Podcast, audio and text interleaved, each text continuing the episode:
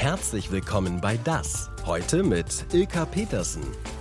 Hallo, herzlich willkommen an Sie zu Hause. Vielleicht heute auch ein Grüß Gott, weil viele bayerische Zuschauer dazu kommen, denn er ist eine bayerische Skilegende, Doppel-Olympiasieger, aber auch Autor, ARD-Experte und ich glaube, Modeschöpfer war er auch schon mal bei Bogner. Also Multitalent. Markus Wasmeier ist bei uns. Herzlich willkommen. Freut mich. Jetzt haben wir schon so ein bisschen mit dem Norddeutschen gespielt. Wäre das was? Also wir haben uns aufs Du geeinigt. Ja. Könntest du dir vorstellen, so im Norden mal eine längere Zeit zu bleiben, so am Wasser? Das, das Wasser kann durchaus ein Ersatz sein zu den Bergen. Aber nur wenn man dann Wind hat und Windsurfen kann oder Wellenreiten, dann fühle ich mich da schon wohl. Aber ja, die Sehnsucht ist immer die Berge. Ja, das, das ist so ein bisschen auch durch deine Familie reingepflanzt worden, durch deine Eltern, oder?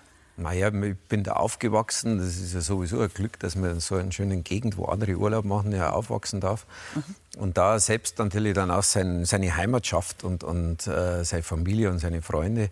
Wir haben vier Jahreszeiten, wir haben Berge, wir haben Seen. Ja, und vor allem, äh, äh deine Eltern haben ja unheimlich viel mit dir gemacht. Äh, Ja. Deine Mama ist dein Spätzl, habe ich gelernt. Ja, oder Sparingspartner, so kann man es auch sagen, weil die war ja für alle verrückten Dinge war die ja sofort bereit. Beziehungsweise ich habe eigentlich gar keine Chance gehabt. Ich Das musste sieht man ja, euch auch klettern. Ja, genau. d- Das ist meine Mutter, genau. Und das war in Südtirol, sind wir da an einen Klettersteig gegangen. Das waren so die ersten Beginner von denen.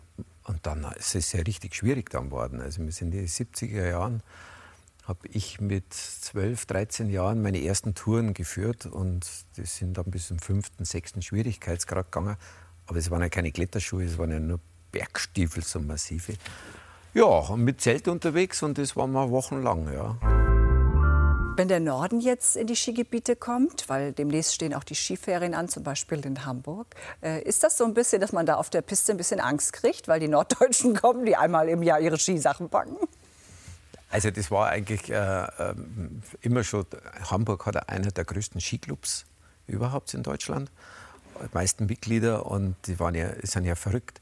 Die kommen eigentlich öfters zum Skifahren wie wir, weil äh, vor der Haustür hast halt immer auch Arbeit und so weiter und die machen halt 14 Tage oder eine schöne Skiwoche und, und dann kommen die mehr zum Fahren, Also- also, die Einheimischen. Aber äh, das ist schöne, äh, schöne Verrückte. Hast du eigentlich gestern irgendwie was äh, also Besonderes gemacht, das irgendwie besonders gefeiert, dass der 7. Februar ist? Naja, das war ein Bormio, das ist, geht schon fast ein bisschen zu Olympia unter. Also das ist, Ja, aber wir müssen kurz auf, also vor 29 Jahren, gestern ganz genau, eben dein Durchbruch, 85.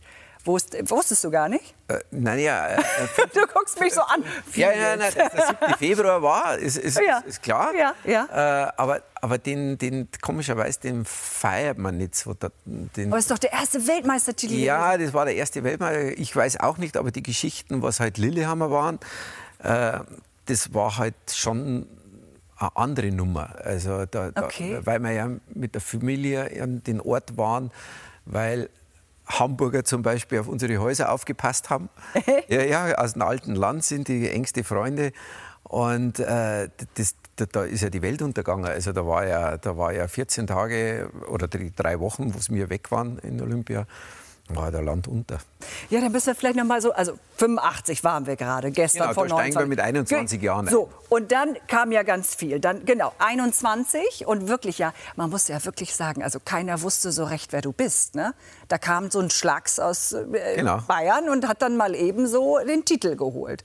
Also das war ja schon was Besonderes. Ja, speziell, weil es in Sport da nicht so viele äh, große Siege gegeben hat, auch keine, ja, vielleicht Personen, die, wo man damit sich identifizieren kann. Da ist eigentlich dann im Juni, Juli ist ja Becker dann gekommen. Der hat den Skisport dann, der so rasant nach oben gegangen ist, dann äh, relativ schnell wieder auf den Boden der Tatsachen zurückgeführt, weil na, das war auch einmalig, was der da geleistet hat. Ja, aber man hat doch dich irgendwie im Kopf, wie du da runter und die Skibrille irgendwie schon am Anfang irgendwie verrutscht, dann wurde die abgerissen, die Mütze runter, dann diese wehenden blonden Haare im Show Ziel. must go on. Das muss man auch den Zuschauern Dieses bieten. Bild, das müssen wir uns doch noch mal angucken. Und dieser Wille, Ja, ja. dieser Ehrgeiz. Ich meine, du hast doch zwischendurch gedacht, das schaffe ich im Leben nicht. Ohne Mütze, ohne Skibrille, einfach runter. Dingen, äh, wer mal mit so 80 Stundenkilometer äh, auf der Skipiste fährt und ist ja auch kalt, es tränen die Augen.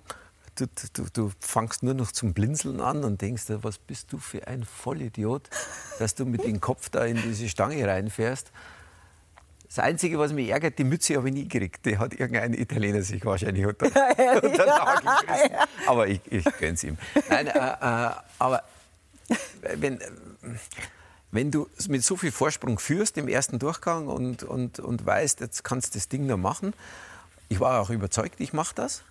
Also im Innersten, ich war so selbstbewusst. Aber wenn du dann den Fehler machst, nachher, äh, denkst du, wow, jetzt hast du alles vergeben, dann ist noch mal ein Spagat kommen und alles Mögliche ist dazwischen.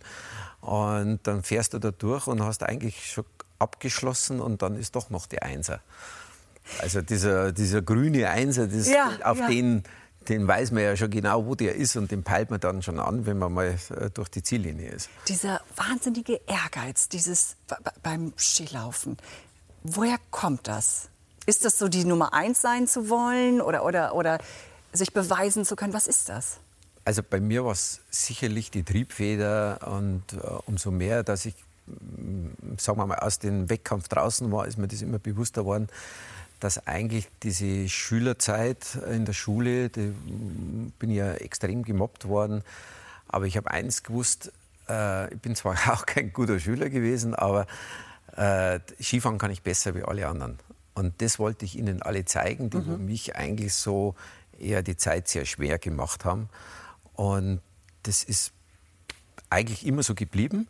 Bloß ich habe mir auch nie ein Vorbild genommen, dass ich so sein will wie derjenige, mhm, mhm. sondern ich habe mir immer gedacht, der ist auch schon mal hinter mir. Irgendwann ist der hinter mir. So ein bisschen dieses Wehren auch gegen das Morden Ja, so damals, diese, ne? diese Lust mhm. äh, in sich einfach den, den nächsten Step, also die nächste mhm. Stufe nach oben, den Inima Stemmark, der schon 90 Rennen gewonnen hat, äh, den habe ich auch mal hinter mir. Mhm. Ja, und, äh, Was ja dann klappt hat. Ja, eben. Und das erklärt vielleicht auch, weil nach 85 gab es ja auch, es gab furchtbare Stürze. Ne? Also es, war ja, es, es, lief ja nicht immer alles rund und geradeaus. Ja. Im Gegenteil. Ne? Bei hatte ja viel mit Aufstehen. Ist ja nicht Hallenhalmer, was wir da machen. Ja, ja. es ist natürlich, ich habe den Abfahrtsport gewählt. Das war auch so meine, meine erste Disziplin, wo ich überhaupt in Weltcup angekommen bin. Und danach hat sich ja die Technik eigentlich erst aufgebaut. Und der Super-G war halt meine Spezialität.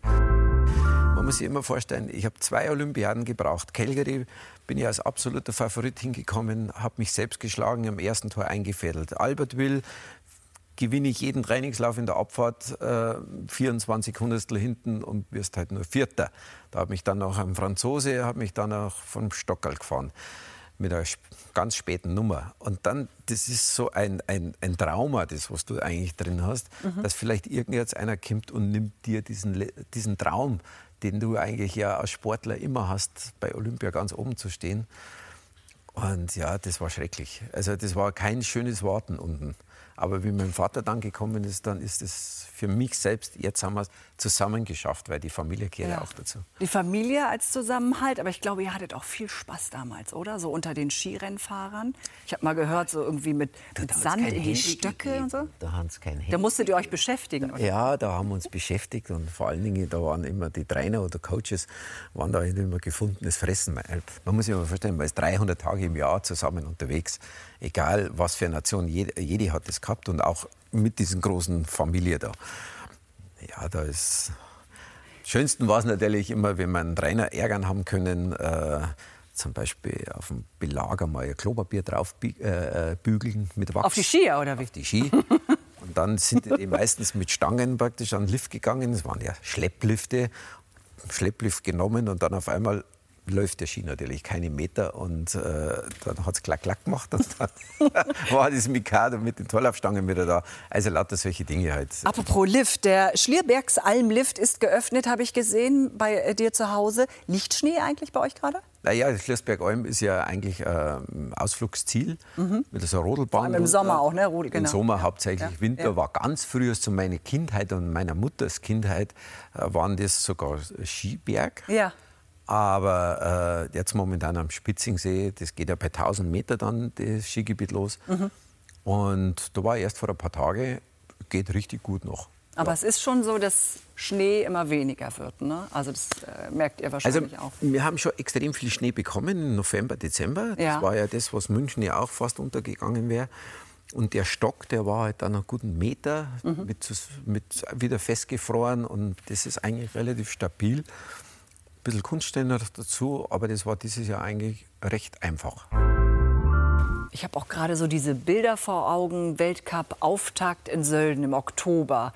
Das haben vielleicht auch viele Zuschauer gesehen. Da sah man so die Skipiste halt weiß und drumherum war alles grün. Mhm. Was sagst du dazu? Naja, sagen wir mal, äh, es ist halt äh, eine sehr frühe Zeit, den Winter zu beginnen. Das ist früher natürlich mit, mit dem Gletscher gegangen. Jetzt ist ja komplett weg. Also ich habe das ja meine ersten Gletscher-Trainingszeiten waren so Ende der 70er Jahre, wo wir also im ganzen Herbst eigentlich immer, immer auf dem Gletscher waren, sei es Hinterturk, Sölden oder Kaunertal, alle wie die heißen. Und da hast du es ja schon gemerkt. Und wir haben vor, während meiner aktiven Zeit schon gesagt, in zehn Jahren gibt es da keinen Gletscher mehr. So schnell ist das damals schon gegangen. Mhm. Aber ähm, es gibt ja unterschiedliche Modelle. Äh, es wird auf die großen Höhen, also was so an die über 1500, 1600 Meter ist, wird es schon schneien, weil da einfach die Temperaturen noch weit, weitaus kälter sind. Weil da ist oft egal, ob es bei 6 Grad minus schneit oder bei 3 Grad minus schneit. Äh, das funktioniert schon noch. So sagen die Wissenschaftler auch, dass das jetzt da jetzt die nächsten 50 Jahre kein Problem gibt. Nur die Höhe, die geht halt immer ja, weiter. Aber wenn man sowas sieht, im Oktober so ein, so ein Ski-Weltcup-Auftakt äh, und da werden irgendwie 45.000 Kubikmeter Schnee hingekarrt, braucht es nicht. Also da denkt man Braucht's sich ja schon, nicht, da könnte der Ski-Weltverband vielleicht drüber nachdenken, ob das so sinnvoll ist. Oder ja, der nicht? macht sowieso momentan sehr viele Dinge verkehrt. Also der Präsident vom Verband. Äh, also da wird der ganze Skisport momentan äh, ziemlich kaputt gemacht. Auch das Zermatt, das ist das allerletzte, was man braucht. Vor allen Dingen, wenn man da im Dezember eine Abfahrt auf so hoher Höhe macht, dann ist es meistens auch mit Schlechtwetter, schnell Schlechtwetter, Schneesturm, alles Mögliche. Also auch nicht für die Athleten besonders gut, weil du hast keine Kontraste, gar nichts. Also du kannst den Gletscher, wenn er hat, nur im März gehen. März sind so die stabilsten Wetterlagen. Ähm, das ist ja momentan auch, da ist ja diese Diskussion auch, dass so viele Unfälle passiert sind. Ne? Also dass der, der, der, der Plan auch so eng ist. Ja, das ist, äh, die, wo betroffen sind, die sind natürlich die, die wo am meisten Jammern jetzt hat, mhm. wo die Diskussion losgeht. Also die, da, da, da muss man jetzt einmal wirklich es ist der Wettkampfbereich natürlich, wenn verschobene Abfahrten, also die, wo also nicht möglich waren zu fahren, weil Wind war oder wie auch immer abgesagt wurden, äh, an einem Block zu hängen, wo dann vier Wettkämpfe an einem Ort jeden Tag sind, da kann es schwierig werden und speziell für die, die wo natürlich auch nicht gesund sind. Und da reden wir jetzt von Kilde, mhm. wo es ja der prominenteste war in Wengen. Ah ja, der hat halt Antibiotikum, der hat Fieber Schlimmer gehabt. Sturz auch. Ne? Hat, ja, aber es war ein Sturz, weil ihm die Kraft ausgegangen ist. Ja. Das war dieser Mann, der wo eigentlich der stärkste, sagt man immer, im ganzen Weltcup-Zirkus. Klar, wenn du krank bist, hast du die Kraft nicht. Nee, klar. Und dann so viele Wettkämpfe. Eine Schifferin, das sind so die, berühmten, die bekanntesten, die macht da einen Fehler, den, den macht sie normal nicht. Aber irgendwie hat es da einen Blackout gegeben und mhm. hat diese Welle ignoriert, einfach nicht aktiv äh, gefahren. Alle anderen haben da jetzt nicht so das Problem da gehabt. Jetzt passt. Das ist was Besonderes, ne? wenn man so in der Heimat dann auch äh, äh Skifahren kann. Ja, vor allen Dingen, äh, man hat es ja so oft schon probiert und hat nie so wirklich funktioniert. Und, und, und dann kommt dieser Moment und der lässt wieder alles vergessen, was eigentlich vorher nicht so mhm. funktioniert hat. Wenn ich so zurückdenke, so wie, wie das bei dir angefangen hat, ich glaube, mit fünf hast du den ersten Wettbewerb. Äh, ja, da habe ich das erste Rennen gewonnen. Ja. Zwei Teilnehmer, einer ist gestürzt. Ach, siehst du, da war die Wahrscheinlichkeit ja recht hoch. okay, später hast du dich gegen mehr durchgesetzt. Aber so in deiner Heimat Skifahren, gehört da irgendwie, das gehört dazu. Oder es gibt ja kaum einen, der äh, nicht Ski fährt. Und ich weiß, dass ihr euch auch ganz viel einsetzt, also eure Familie eben auch äh, für Geflüchtete aus der Ukraine, die dann auch äh, äh vor Ort wohnen dort. Ich glaube, so 200 ungefähr sind es, wo du auch so ein bisschen Ansprechpartner bist für alle vor ja, Ort. Nicht, nicht bloß Ansprechpartner. Also äh, es ist so, wir haben im Museum einen Kulturaustausch gemacht 2009 und habe da 60 Ukrainer eingeladen. Da ist um Musik, um Tanz, um Tracht und Handwerk gegangen. Und aus dessen sind engste Freundschaften entstanden. Und mhm. dieses Hilfsprojekt geht ja eigentlich schon seit 2014, wo der Donbass ja schon der Krieg war. Die acht Jahre hat ja bei uns kein Mensch so wirklich registriert. Und da war ja schon ganz viel, was wir gemacht haben. Und natürlich sind jetzt die Frauen von unseren Freunden natürlich alle da mit ihren Kindern. Und dann gehen wir in Delhi natürlich, haben wir uns da voll engagiert. Wir sind eine kleine Truppe, aber ganz fein. Und haben halt versucht, die auch alle so unterzubringen. Und für die ist das natürlich auch schrecklich, weil die dachten ja, dass das bald einmal wieder nach Hause geht. Aber mhm. Mhm. das ist schon, schon schwierig, aber es macht Spaß, äh, denen, die, die zumindest den Aufenthalt in der Zeit, wo sie da sind, äh, so eine kleine zweite Heimat zu geben. Und ja, sie reden jetzt auch mittlerweile alle gut Deutsch, mhm. auch die Kinder. Ja, und toll. Vielleicht auch, weil, weil, diese Integration eben ja, äh, stattfindet. Das stimmt, ne? das stimmt. Also auch bei uns im Norden gibt es ja ganz viele, die sich engagieren, um den Geflüchteten zu helfen. Zum Beispiel der ukrainische Verein in Hannover. Und dessen Leiterin Oksana Janssen, selbst gebürtige Ukrainerin, die ist neben einem Vollzeitjob rund um die Uhr, sieben Tage die Woche, mit Helfen beschäftigt, wo sie nur kann. Und das wurde sogar mit dem Bundesverdienstkreuz geehrt. Andreas Moll hat sie und ihren Verein getroffen. Hannover bietet Putin Paroli mit Pullis, Polyesterjacken und allem, was der Mensch so zum Leben braucht. Der ukrainische Verein Niedersachsen von Oksana Janssen leistet Herkulesarbeit, auch mit Kleiderspenden. Die Geflüchteten können sich diese Kleidung kostenlos äh, nehmen. Sehr viele Geflüchtete nehmen die Kleidung auch für ihre Angehörigen in der Ukraine und schicken dann diese Hilfe für ihre Verwandtschaft. Die gebürtige Ukrainerin kam vor 25 Jahren zum Studium nach Hannover. Schon nach der Annexion der Krim 2014 gründete sie ihren Verein. Seit dem Beginn des russischen Angriffskriegs ist sie sieben Tage die Woche im Einsatz, unermüdlich. In den letzten zwei Jahren sind wir Manager äh, geworden, Krisenmanager. Den Verein managt die Dozentin in der Erwachsenenbildung mit 400 Ehrenamtlichen, 14 Mitarbeitern und der Unterstützung ihrer Familie, Ehemann Nikolai und der achtjährigen Tochter Mila. Wir möchten ja halt auch, was den Ukrainern auch gut geht. Und deswegen möchten wir halt auch helfen. Mir kommen die Tränen. Mir kommen die Tränen. Wenn der Krieg irgendwann mal vorbei sein sollte, ist dann die Arbeit äh, geht er dann weiter. Wir leben mit diesem Krieg. Äh, dieser Krieg bestimmt unseren Alltag und ähm, äh, das Helfen hilft. Die 18-jährige Anastasia ist aus dem zerbombten Kharkiv nach Hannover geflohen. Viel mitnehmen konnte sie nicht. Für mich ist das hier die einzige Möglichkeit, mich mit den nötigsten Sachen zu versorgen. Ich bin dem Verein sehr dankbar dafür. So wie Sie leben derzeit fast 7000 Ukrainerinnen und Ukrainer in Hannover. Für Sprachkurse, kulturellen Austausch, Bibliothek oder Sport kommen sie in die Räumlichkeiten des Vereins an der Podbielski-Straße. Mit typisch ukrainischer Küche, Borsch.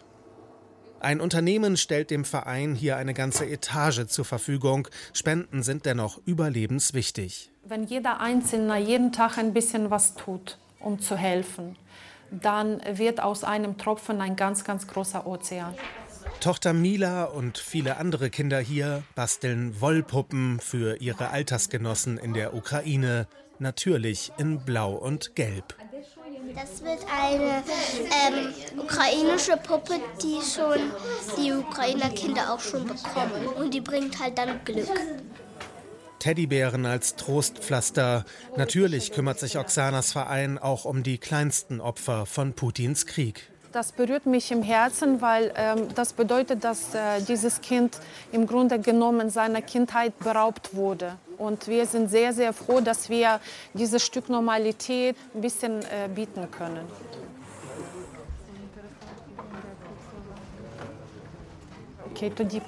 Die Krisenmanagerin wächst über sich hinaus in ihrem Kampf David gegen Goliath. Ich begreife mich als ein Teil der, äh, der helfenden äh, Gesellschaft und ich weiß, dass diese Gesellschaft Paroli bieten kann und das bereits tut. So wie das ganze Team vom ukrainischen Verein in Niedersachsen um Oksana Janssen. Ohne diese riesengroße Hilfe äh, seitens der Ehrenamtlichen und Mitarbeiter wäre das hier nicht möglich gewesen. Der Lohn, das Bundesverdienstkreuz für Oksana Janssen und den ukrainischen Verein in Niedersachsen im Dezember. Für das Schicksal ihrer Heimat, auch mit Hilfe von Milas Glückspuppe.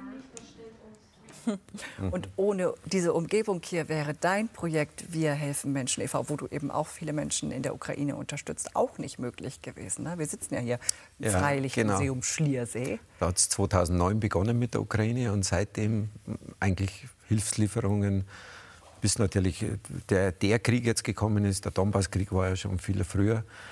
Und äh, daher habe ich natürlich die besten Kontakte und vor allen Dingen, ich weiß, was der Bedarf ist wird uns immer gemeldet und versuchen, das halt dann umzusetzen. Aber da haben wir schon ziemlich viel gemacht, können wir stolz sein, wir als kleinerer Verein, dass man da also schon äh, vier LKWs, jeweils 40 Tonnen an Medizin und an mhm. Krankenhäuser eingerichtet und Waisenhäuser und so weiter. Äh, und den sonstigen, was man halt auch noch so braucht. Gell. Also es ist tagtäglich bin ich mit denen konfrontiert und äh, unter anderem natürlich auch die Ukrainer, die bei uns leben.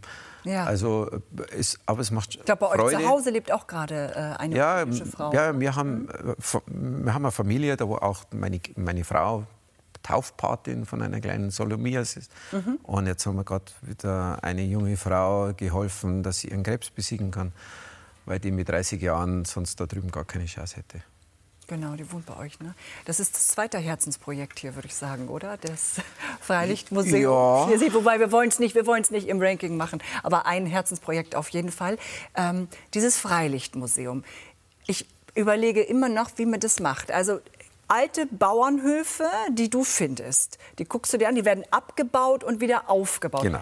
Kannst du das noch mal erklären? Weil ich habe jetzt so einen Ikea-Schrank im, äh, äh, im Kopf, wo ich denke, so, den kannst du nicht mal zweimal aufbauen. Jetzt so genau. ein altes Bauernhaus, ist doch total das, schwierig. Äh, ja, die Höfe, die sind auch damals schon mal transferiert worden. Das heißt, du musst eigentlich im Endeffekt wie Lego spielen du fängst eigentlich immer den obersten Balken an und du endest unten und du musst halt jedes Teil eine Nummer geben, ob Stein, Balken, Ding ist. Ja, ja wir sehen gerade, wie du genau. das ist ein bisschen älter mit deinem Papa, Und das ist sogar ich, ein ganzes Bild, was transferiert wird. Das ist also 600 Jahre alt. Da wird dahinter die Mauer abgebrochen, dann wird das auf Leinwänden gespannt. Also ganz kompliziert. Ja. Das ist aber der Beruf, was mein Vater ja hat, Kirchenmaler und Restaurator. Und das habe ich ja auch gelernt. Und da ich mit elf Jahren ja schon mal äh, den ersten Hof mit meinem Vater zusammen aufbauen durfte, ist dieser Virus einfach drin und es macht einfach Spaß. Und vor allem, du hast diesen Virus ja auch weitergegeben, ne? Ich glaube, ja, an deinen Sohn. Ja, das sind die Kinder aufgewachsen. Das war also schlecht volle Gläser ja, ja. Markus. Auf alle Fälle mal. Ja, siehst das, das gibt es halt alles bei uns, gell? Und dein Sohn, äh, ich glaube, sogar zwei Söhne. Söhne. Drei. Ja, genau, drei Söhne hast du. Ich glaube, ja. der eine ist in Indonesien immer mal wieder. Ja, aber Kommt alle, dann zurück, ne? So? Genau, alle drei sind im Museum mit drin. Alle drei sogar? Alle drei, okay. aber einer, der will es halt übernehmen, das ja. ist der mittlere. Und der ist jetzt da voll, voll in Aktion schon und das macht Was ist die Begeisterung daran? Ist das so, diese Heimat zu bewahren oder was ist das? Ich glaube, dass es das Wichtigste ist, egal was du machst als Elternteil, du musst den Kindern was vorleben, was du selbst dann Spaß daran hast. Und wenn du das magst, das war beim Skifahren so, das ist beim schlechten Wetter auszugehen und es ist auch zu bauen, einfach äh, diesen, diese Freude dran, äh, nicht jetzt explizit den Kindern anzubringen, sondern einfach vorzuleben. Und dann funktioniert das. Das ist, glaube ich, auch, ihr habt ja auch vorgelebt, dieses enge Familiengefüge bei euch, oder? Ja, also ich, ich, weiß, dass es auch nicht immer leicht war bei euch in der Familie, denn deine Frau ist an Krebs erkrankt. Das ist ja. jetzt schon über zehn Jahre her. Aber das war ja auch noch mal so was, was das Familiengefüge noch mal neu aufstellt, oder? Das Schöne ist ja, dass ja äh, meine Frau aus, aus einer ganz anderen Familie kommt. Südtirol ist ja sowieso auch sehr ähnlich wie, wie wir in Bayern sind. Und ich bin als Einzelkind aufgewachsen und jetzt haben wir drei Kinder. Jetzt ist das Haus voll, zu den drei kommen noch zehn Freunde und wie, wie auch immer. Und es ist volles Haus und es ist so schön. Es macht einfach Spaß. Fährt eigentlich einer Ski von deinen Kindern? Der Mittlere ist gefahren, Corona hat das ein bisschen ausgebremst und er war immerhin, hat es geschafft unter die 80 der Welt. Und ja, aber er ist jetzt er, ja. Nach, Nachfolger vom Museum. Und wenn ihr jetzt alle zusammenkommt, Habt ihr so Tradition, die es in der Familie was mal ja immer wieder gibt? Eine Gaudi haben. Gaudi. Und es ist so, nie Brotzeit, langweilig. Es, es, ist nie langweilig, ja, das sowieso. Und, und äh, das, ist ja, das ist ja unsere Lebensphilosophie. Weil ich komme darauf, weil ihr habt hier so äh, äh, Geschichte zum Anfassen sozusagen, würde ich sagen, ne? wie man so. Äh, ja, ich sehe mich ja nicht kann. so aus Museum, wie vielleicht bei den staatlichen das so ist, sondern ich sehe mich als Kultur, also eigentlich Vermittler von Kultur und Geschichte. Und ich versuche, den, den Jugendlichen und Schülern schon da hinzubringen. Und das kann man eigentlich nur, wenn man die Eintritt frei bis 16. Lebensjahr und dann hat man die Familien da und das machen wir jetzt schon seit Corona, weil das waren ja die großen Verlierer. Mhm. Und das war einer der schönsten Geschenke oder Ideen, die wir uns selber machen haben können, weil es einfach genau der Auftrag ist. Ja, man muss auch sagen, Freude ihr zeigt da ja auch ganz viel. Ne? Zum Beispiel altes Bier brauen, das macht ihr da auch. Ja, für die Kinder ne? ganz gut. Ja, okay, nee, hast recht. Wieso alkoholfrei? Nein. Nein, die Nein, alte Ski, ja, also so die Geschichte, das wollte ich damit sagen. Ja. Die zeigt ihr eben auch, auch das Handwerk. Ne? Stehst du eigentlich zu Hause auch mal in der Küche? Kochst? Na. Bayerische Spezialitäten Nein, ich, oder so? ich lasse mich bekochen. Ja? ja, es ist, glaube ich, macht auch mehr Sinn. Also, also meine Kinder Gott sei Dank nicht, aber äh, da habe ich nie gemacht und, und ja, alles gut. Ja bayerische Küche, äh, äh, italienische Küche und eine eigene Gastwirtschaft. Also ja, eben, da braucht man nicht kochen. Ne? Vor allem mit einer eigenen Gastwirtschaft wahrscheinlich. Hast du da eigentlich auch deinen äh, 60. Äh, gefeiert? Das ist ja noch nicht lange her, ne? im September letzten Jahres. Ja, da sind wir aber auf Südtirol abgehauen. Okay. Also das war nur intern Familie. Also wir waren 15 Leute vielleicht. Ja, wirklich ein bisschen geflohen von den ganzen. Ja. Ja, keine Ahnung, das war bei den anderen Runden nicht so. Aber äh, es war auch schön. Wie ist das eigentlich mit 60, so wenn man so viel Sport gemacht hat und so Extremsport und so viele äh, Verletzungen ja auch hatte? Bist du fit? Also ist man, man, man, muss sich weiterhin fit halten, ja klar. Man braucht auch manchmal, sag so, einen Automechaniker, der dich wieder das ja, so, Fahrgestell wieder einrichtet. Ein paar neue, eine Hüfte und so. Ne? ja, die habe ich ja schon, die zwei. und und äh, nein, das ist normal. Äh, klar, irgendwann einmal gibt es halt einfach so Abnützungserscheinungen, wo du halt manche Dinge nicht mehr so machen kannst, wie es ist, aber es gibt noch genügend andere Möglichkeiten. Solange ich meinen Winter frönen kann mit Langlaufen, Skifahren und alles, was mit Schnee zu tun hat. Und das funktioniert ja auch alles noch. Ja, Markus. absolut. Wunderbar. Das war wunderbar, das Gespräch. Vielen Dank. Danke. Wir stoßen also, noch mal an. Ach, das macht man unten, ne? Unten, Weißbier. Ah, Entschuldigung, bitte. Also, Gast von morgen ist Richard C. Schneider, Journalist und langjähriger Israel-Korrespondent der ARD. Wir wünschen Ihnen einen wunderbaren Abend. Machen Sie sich gemütlich, hoffentlich. Und bis morgen. Würden uns freuen. Tschüss.